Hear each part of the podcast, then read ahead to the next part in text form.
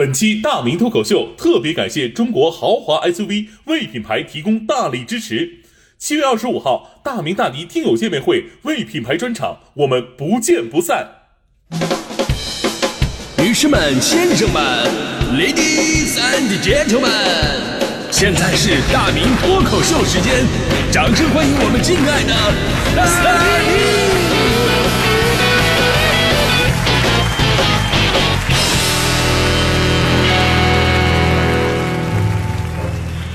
好，欢迎各位来到今天的大明脱口秀，我是大明。咱说这个人呢都是矛盾的，你看啊，讨厌做饭，但是喜欢吃饭，对吧？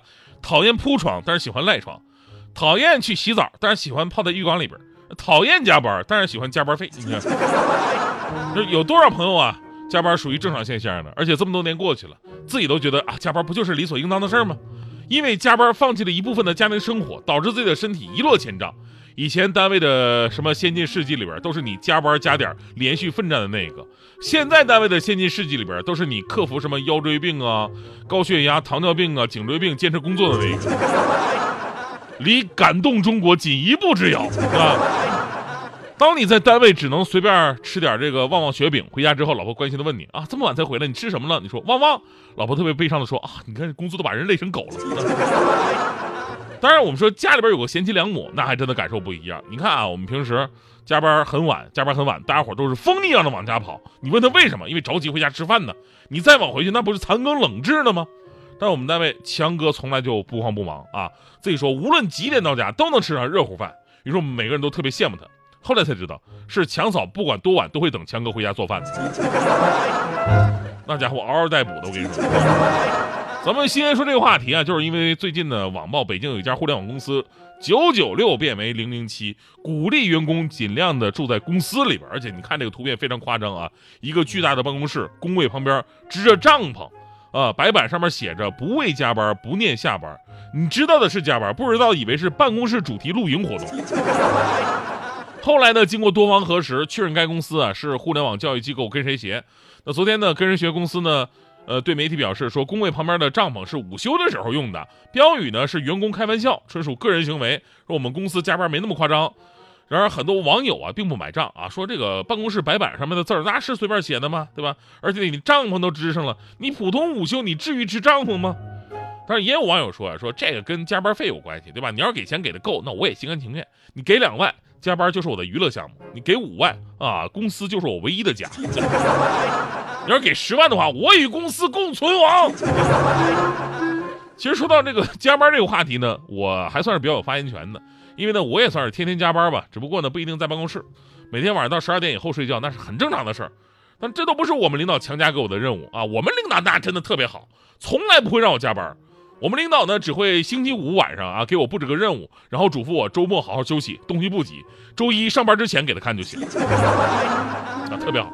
所以，我我特别建议这个保险公司，咱们能不能推出一个保险，叫周末意外加班险？如果周末意外加班了，而且没有任何加班费，那可以获得保险补偿。其实说真的啊，工作那么多年，职场上的加班真的司空见惯了。应不应该加班，早就不是一个需要讨论的话题。问题的关键就在于，我们应该加一个什么样的班才有价值？我当年在温州台的时候呢，我脱口秀的节目是晚上七点到八点，陪伴的就是一群加班的人。那会儿温州的工厂特别的多，中小经济极其活跃。后来呢，有一些做大做强的一些自主品牌，大家耳熟能详，像奥康、康奈、红蜻蜓、豹栖鸟、美特斯邦威、森马等等等等，特别的多。几十万人加班，就好像学生上晚自习一样正常，没人觉得不合适。毕竟你干多少活，那工资绩效是能体现得出来的。就那会儿，他们是一边在厂子里边赶工，一边把广播的声音放到最大，全场的人一起听。就这样的加班时间，他也相对来说比较快乐，没那么无聊。哎，那是一个广播的黄金年代，每天的短信啊互动都几千条几千条，这还是当时要收短信费的基础之上的一个数据。经常有一些这个厂的老板跟我说说，哎呀，大明，我对你是又爱又恨的，因为有了我呀，说大家普遍加班没什么怨言，但也正是因为有了我，就晚上加班做出的产品返工率直线上降。上升。啊，流水线这听着节目呢，哈哈一乐，就是流水线跑偏了。这产品返工是一方面，就主要好多工人呢。你说你经常返工返工的，一晚上干了一宿，你这这短信费都没挣回来。所以呢，加班的效率你说显得非常重要。我们当然可以加班，身为公司的一员，公司的未来那就是我的未来。我们多出一份力，多得到一份回报，离梦想又近了一步，这就是我们想得到的一个最好的加班的结果。那么怕就怕什么呢？怕就怕你的加班毫无意义。你说到这儿，咱们来看看昨天阿里公司有一条消息，阿里呢在近日啊正式对内宣布，公司周报逐步取消，只需要团队的一把手需要发月报，而且不超过一千字就行。此外呢，阿里发言人还对外表示说，阿里不仅取消了周报，还要杜绝形式大于内容、没有思考的 PPT，而且不鼓励低效加班。我们追求工作效率，无谓的形式只会增加负担。我不知道有多少公司单位需要写这个周报，有的可能还要写日报，对吧？或者跟这个周报、日报非常类似的简报，就不是连日报都不算，是你干什么事都要写个报 啊。其实都是给领导看的啊，告诉领导你在做什么。咱们说向领导汇报吧，这无可厚非。但是有多少公司单位，这周报、简报、日报后来写的都变成溜须拍马，或者变成自我标榜，形式主义极其严重的文学垃圾了。甚至你工作做得好，你不如简报写得好。你工作做了再多，对社会再有贡献，但你没写简报，等于没有意义啊！因为领导不知道。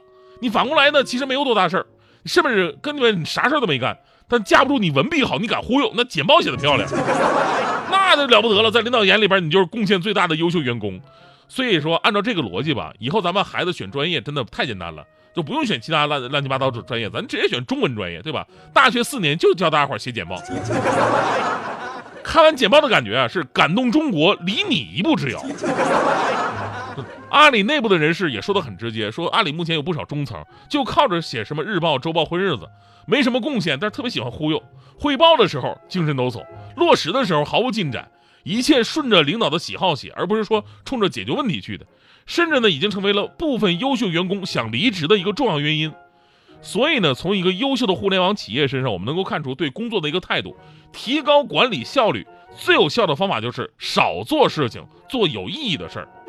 而我们对于加班的态度也是这样的，如果是值得的，能看到结果的，这个结果不管是说有加班费啊，还是说能够实现人生目标啊，那就不枉那些让我们远离生活的夜夜夜夜。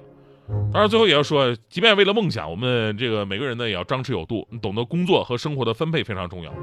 昨天呢，有一个脱口秀同行呢突然离世，呃，也让我们这个小圈子震动了一下啊，就是今晚八零后脱口秀幕后写手作者赖宝，因为突发心梗去世了，年仅三十多岁。那网友们纷纷留言说，真的太突然了。你比方说，在得知赖宝去世之后呢，作家唐不文就发文了，说赖宝虚长我几岁，老失眠，所以呢常常半夜还在那刷微博，在网上总是说一些嘻嘻哈哈、疯疯癫癫的话，有的时候让人高兴，有的时候让人担心。就他的身上呢有很多脱口秀演员的特质。我特别理解这一点，那就是压力大。最开始的时候呢，你写这个段子图一乐，对吧？甚至能把自己逗笑。你看大家伙非常喜欢，哈哈大笑的时候，你还很有成就感。但是后来呢，那变成一种巨大的压力了，骑虎难下。赖宝的最后一条微博就写着：“活着活着，梦想变成了欲望。”就不管怎么样吧，你这三十多岁的人，因为心梗去世了，多半就是熬夜跟过度劳累所造成的，太令人惋惜了。所以呢，在这里对每个在梦想路上奋斗的人说一句：梦想很远，需要我们走很久，所以慢慢来，让自己开心最重要。也请珍惜，呃，在你旁边给你讲段子的那个人。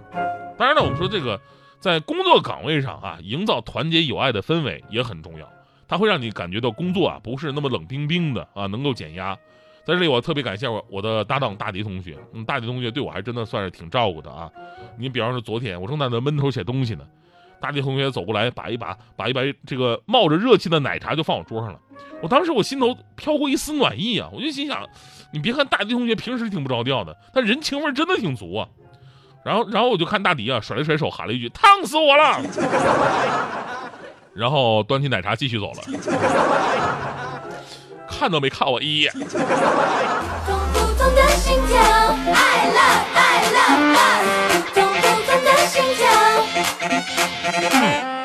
开始第一次心跳，听你耳旁我名字，你越喜爱我越可爱。直到第二次的心跳，你爱的勇敢少女，决定是我 Rocky Girl。从陌生变成热烈，成为彼此的特别。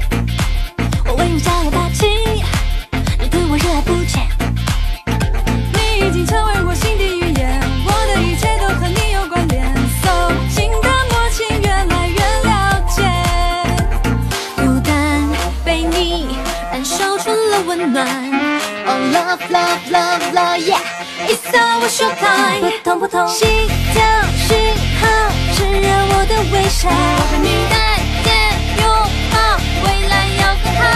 所有不凡的相遇，命中注定遇见